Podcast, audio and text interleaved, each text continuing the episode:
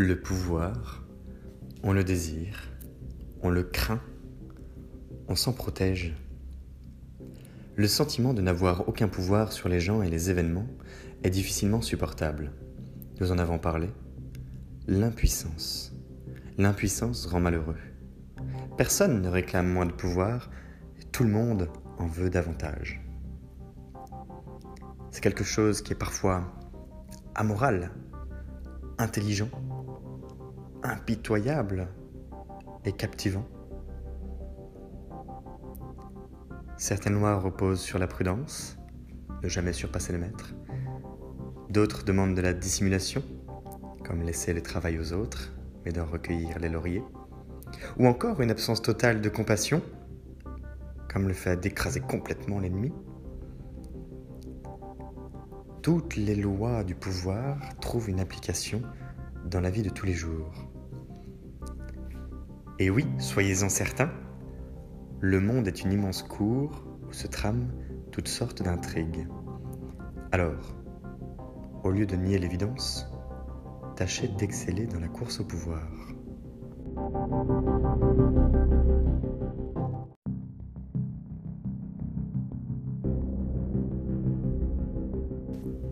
Bonjour, c'est Pierre. Bienvenue dans Les Doigts dans le Miel, le podcast qui appuie là où ça fait du bien. Par antagonisme à l'impuissance, qui ne mène à rien, le pouvoir contrôle le monde. Depuis la nuit des temps, la survie est une question de pouvoir. Le pouvoir par la domination, le pouvoir par le contrôle, le pouvoir par l'exploitation, le pouvoir par l'influence et tout un tas d'autres mots qui éveillent parfois des frissons dans notre dos. Nous exerçons du pouvoir sur le monde qui nous entoure de la même manière qu'il nous le rend bien. C'est un jeu où les dés ont de multiples facettes et où le chiffre qui est affiché n'est pas toujours celui de la réalité. C'est à la fois du contrôle et du laisser-aller, de la résistance et de l'accompagnement, et bien souvent, il y a de la force à ne pas en mettre.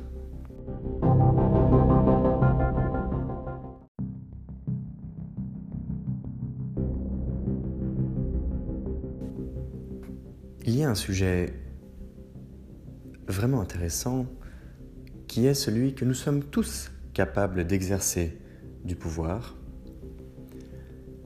que nous en possédons des codes naturels que nous développons depuis notre tendre enfance, ou pendant la cour de récréation nous étions peut-être celle ou celui qui avait plus de billes, plus de cartes, plus de bisous, plus de popularité, plus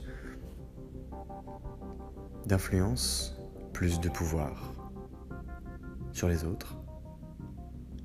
Peut-être étiez-vous le chouchou de votre maîtresse d'école, peut-être aviez-vous un traitement de faveur de la part de votre maître ou du surveillant. Et puis ce talent s'est naturellement développé pour obtenir de meilleures notes, pour se faire inviter aux anniversaires, pour être l'attraction, pour gagner en reconnaissance, pour gagner sur le plan social. Non pas nécessairement pour se sentir supérieur aux autres, mais pour obtenir des leviers d'action dans le cas où vous aviez besoin d'accomplir une idée précise. À ce moment, on peut observer à quel point les enfants ont du pouvoir sur leurs parents. On peut observer à quel point les ados sont influençables en fonction des cercles d'influence et oui, l'autorité, desquelles ils se rapprochent. Les adultes sont aussi très exposés en fonction de leur management au travail ou de leur moitié dans le cadre familial. Le pouvoir, c'est la capacité de parents à transmettre des modèles mentaux à leurs enfants qui vont les faire grandir d'une certaine manière pour les modeler, les transformer, les faire évoluer en fonction de critères qu'ils n'auront parfois même pas maîtrisés, juste pour donner une image qui leur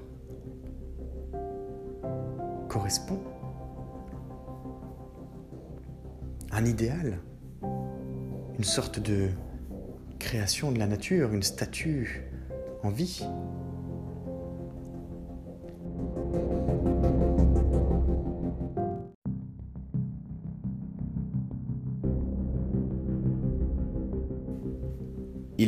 Bien sûr tout un tas de codes du pouvoir qui ont été exploités par de nombreux seigneurs de guerre, par des empereurs, des maîtres d'armes, des personnalités influentes comme des politiques, des présidents, des dirigeants d'entreprises, des artistes également, musiciens, peintres, sculpteurs, architectes, par des manias de l'immobilier qui rachètent à tour de bras des terrains pour construire, pour louer, pour générer des flux financiers.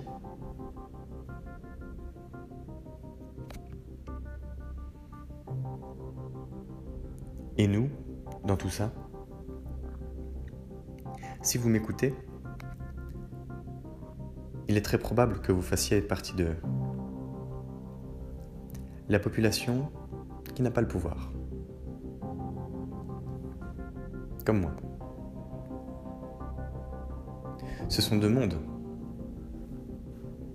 Ce sont deux mondes qui se complètent. Parce que les gens qui ont vraiment du pouvoir utilisent ceux qui n'en ont pas en leur laissant croire qu'ils l'ont. Ce ne sont pas les mêmes codes. Ce n'est pas la même manière de penser. Ce n'est pas la même manière d'agir. Ce n'est pas la même manière de planifier, d'orchestrer, de manager, de réagir, de subir, d'anticiper, de prédire, de contrôler, de surpasser, de fier de dire, de protéger, d'attirer, d'être imprévisible, de désirer, d'écraser l'ennemi, d'obliger l'adversaire à se battre sur son propre terrain, de fuir la contagion de la malchance et du malheur, de se rendre indispensable, de laisser le travail aux autres, d'être un ami ou un faux ami ou encore un espion, D'être honnête, ce n'est pas la même manière de miser sur l'intérêt personnel. Ce n'est pas la même manière de prendre parti ou de rester dans sa tour d'ivoire, ni même de marcher sur les pieds des gens. On ne marche pas sur les pieds de n'importe qui. Le désir est un sujet clé. Ce n'est pas la même manière de capituler, de concentrer ses forces, de courtiser, ou encore de faire le caméléon en changeant de peau.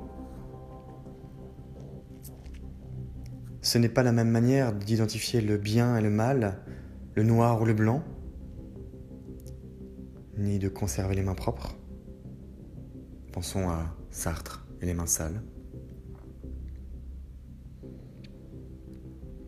Ce n'est pas la même manière non plus d'avoir de l'audace, de suivre un plan jusqu'au but final et encore un plan précis. Ce n'est pas la même manière de forcer et de paraître, ni même d'offrir le choix, d'imaginer et de visualiser ce que l'on veut créer. comme d'identifier les points faibles de l'ennemi, de penser à un rapport de force en termes d'alliés et d'ennemis, justement.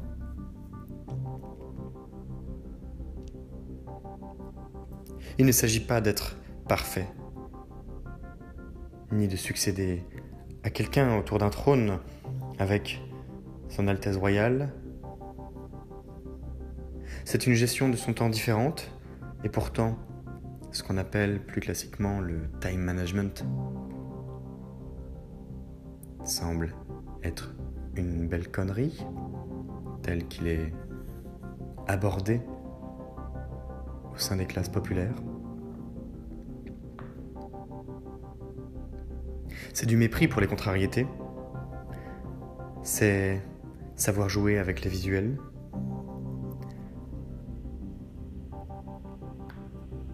C'est le pouvoir de penser librement, mais de parler sobrement. C'est le pouvoir d'investir à bon escient.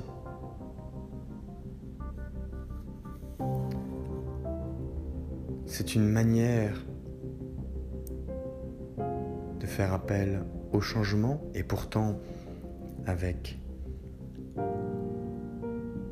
aspect non révolutionnaire, ce qui est souvent difficile à faire, alors même qu'on vient de parler d'audace.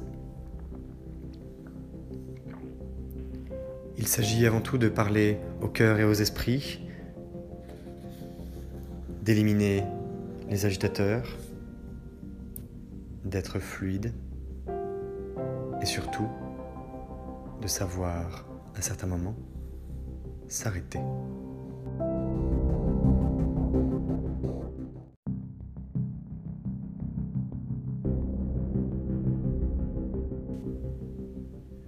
Robert Greene est un écrivain très célèbre de notre temps, un écrivain contemporain dont le premier livre, qui s'appelle Power, les 48 lois du pouvoir, s'est vendu à 2 millions d'exemplaires.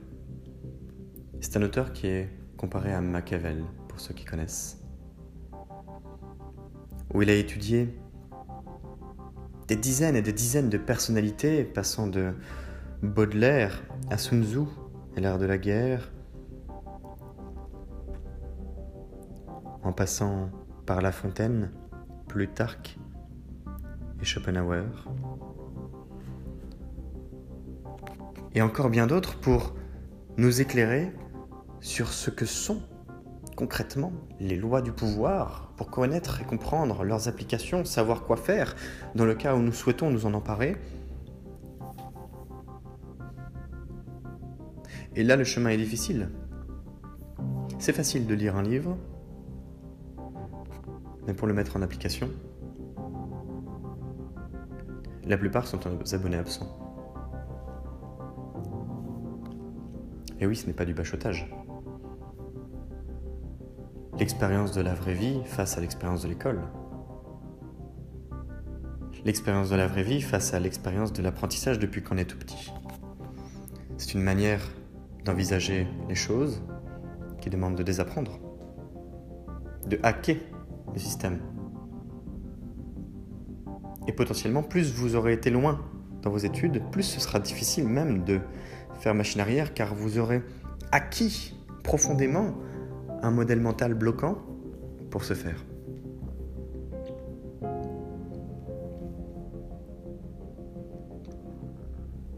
Robert Kiyosaki partage sa vision du pouvoir à travers la répartition de nos richesses, notre capacité à investir et dans quoi, notre capacité à travailler et comment, notre capacité à réfléchir et pourquoi. Encore plus loin, les différences qui existent entre quelqu'un de prospère et quelqu'un de non prospère, entre riche et pauvre, entre pouvoir et non-pouvoir, puisque ce n'est même pas un semblant de pouvoir, sont d'une extrême différence. La vision du monde du côté du pouvoir n'est pas celle que nous avons en faisant partie du commun des mortels.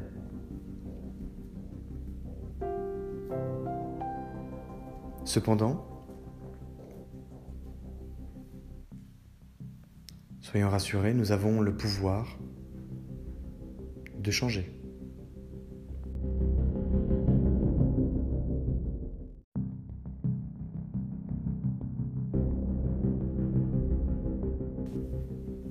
Le pouvoir de changer s'apprend.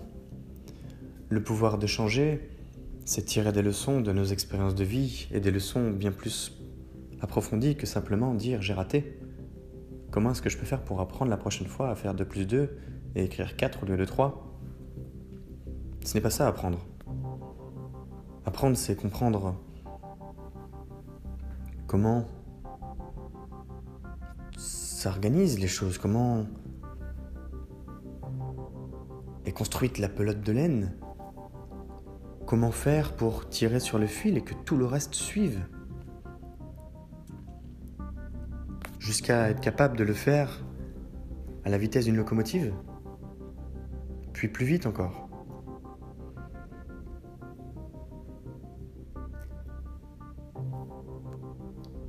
Les phases d'apprentissage d'ailleurs sont assez Simple, on peut les résumer en trois grandes catégories, bien que cela soit un peu plus complexe, qui sont celles d'apprendre, de comprendre et de transmettre. Et le moment où vous serez capable de transmettre les choses à un enfant, qui lui ou elle ne comprend absolument rien à la vie,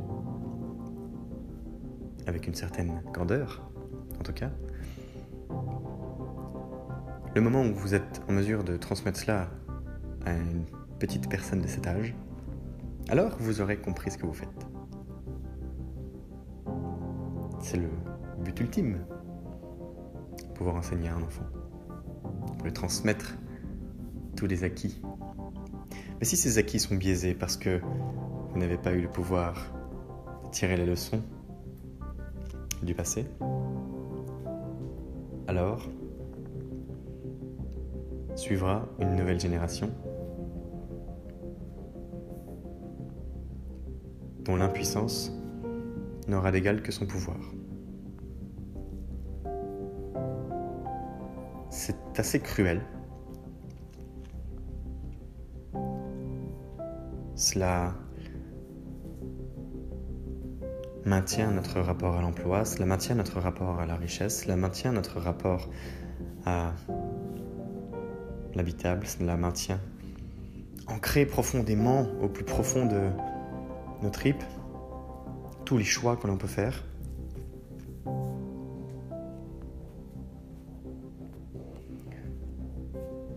Le pouvoir, si je ne rentre pas forcément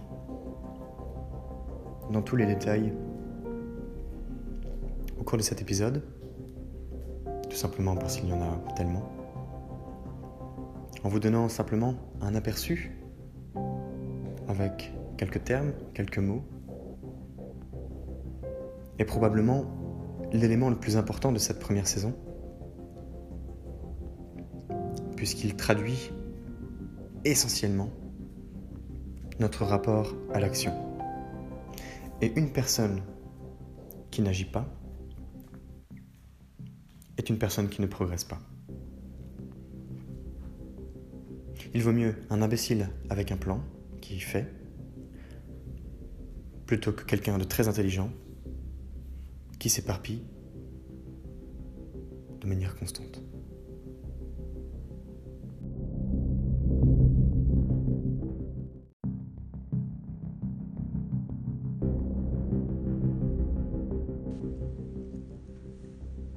Ce n'est pas tant le pouvoir qui est véritablement important. C'est-à-dire que on peut théoriser tout un tas de déterminants qui sont associés au pouvoir et que l'on peut agencer ensemble d'une manière très agile, habile et maligne. Néanmoins, la seule réalité sera que la capacité à faire les choses permettra d'en tirer les leçons qu'il conviennent pour atteindre nos objectifs, pour construire une vision. Peu importe.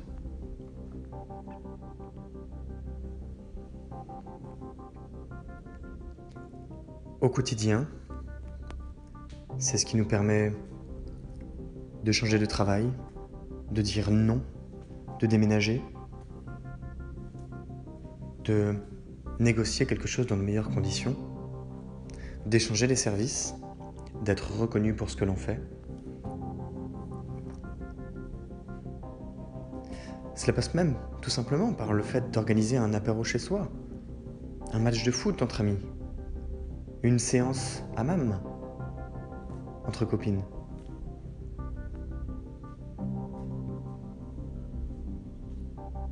Le pouvoir, il se traduit de manière très fine dans notre journée.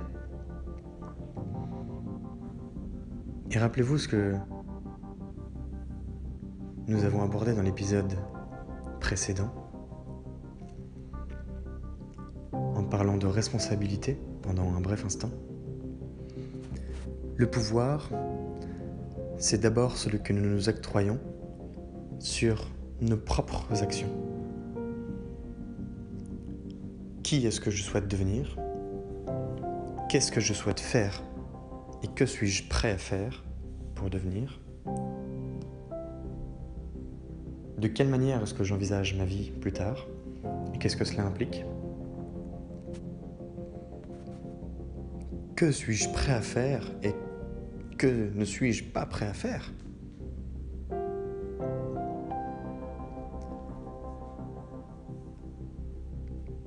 Lorsqu'on écoute les personnes âgées témoigner de leur vie et donner des conseils aux jeunes générations, peut observer au moins deux choses. La vie passe vite. Et pourtant, nous avons le temps. La question est de savoir de quelle manière nous l'employons.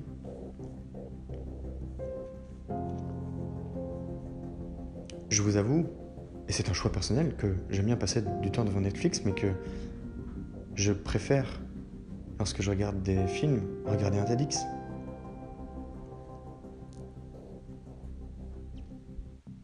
Et c'est un choix très personnel.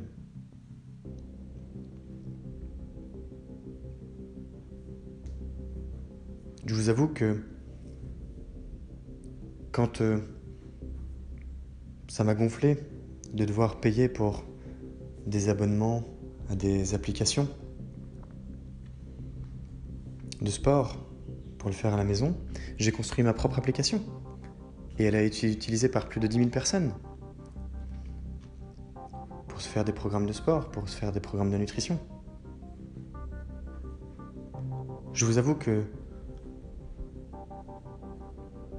dans mon métier de commercial, j'observe des problèmes et que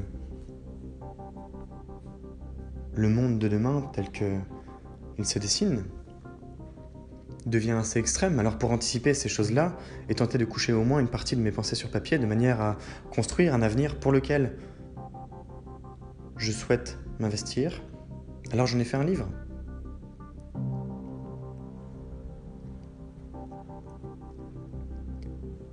Ce genre de choses, mis bout à bout, permet de rater. Ça permet de faire les échecs, de donner de son temps pour recommencer. Les échecs ne sont pas des, des échecs de manière très brute, ce sont avant tout des essais. Un échec, on le met de côté. La suite n'existe pas. La question est de tirer des leçons pour savoir comment rebondir, ne pas reproduire les mêmes erreurs et itérer. Aller chercher à ajouter des petites choses au fur et à mesure qui vont dans le sens de la progression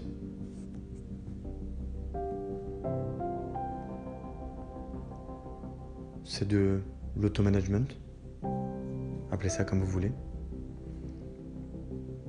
Il n'y a pas deux personnes qui ont les mêmes convictions exactement, de manière précise, lorsqu'on rentre dans une certaine granularité de leur pensée. Aussi, les exemples que je viens de vous donner ne sont que mes exemples. Et abordés de manière très surfacique.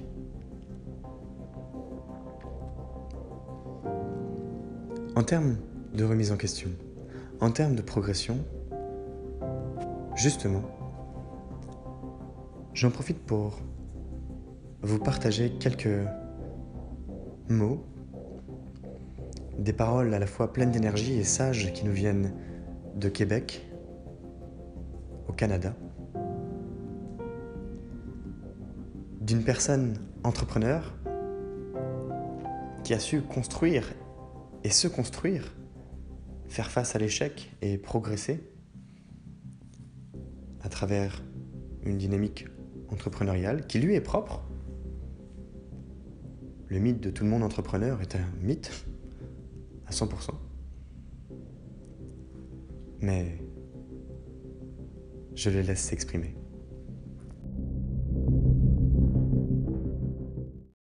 Salut, salut! Donc, euh, écoutez, euh, moi, je m'appelle Étienne Gillard. Aujourd'hui, je vous fais un petit témoignage. Je suis un ancien sportif, donc euh, athlète semi-professionnel. Donc, j'ai tenté de jouer au foot, donc à un haut niveau.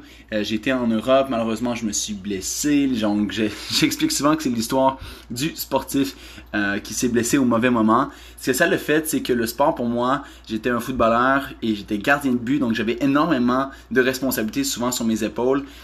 Et ça me fait en sorte que quand je me suis blessé, j'ai voulu trouver un endroit où que je pourrais tout mettre mon énergie, ma passion vers euh, quelque chose de similaire. Donc pour moi, ça a été l'entrepreneuriat. J'ai ma boîte ici en suppléments nutritionnels, donc des suppléments haut de gamme.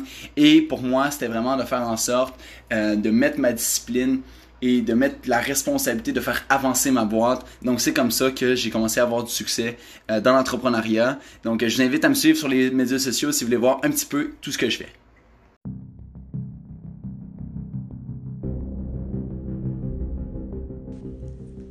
Étienne Gillard est d'abord quelqu'un de passionné, énergique, captivant à écouter.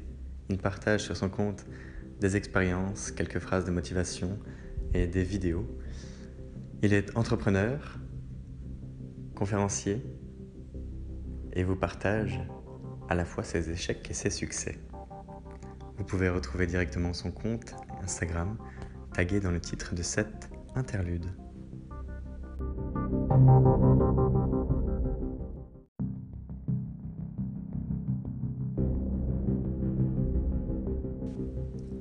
C'est une histoire de passion. C'est le feu intérieur et son alimentation, comment lui donner l'énergie et attiser un bras zéro, celui qui est dans nos tripes. J'ai partagé le compte d'Étienne la veille sur le compte Les Doigts dans le Miel sur Instagram.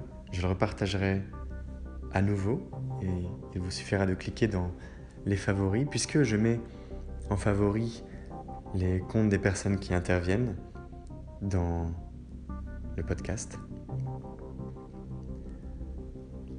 Rebondir après un échec, c'est du pouvoir. Alimenter son feu intérieur et sa passion, c'est du pouvoir. Mettre de l'énergie et du positif à se construire, se développer et accompagner également tout ce qui nous entoure à le faire, c'est du pouvoir.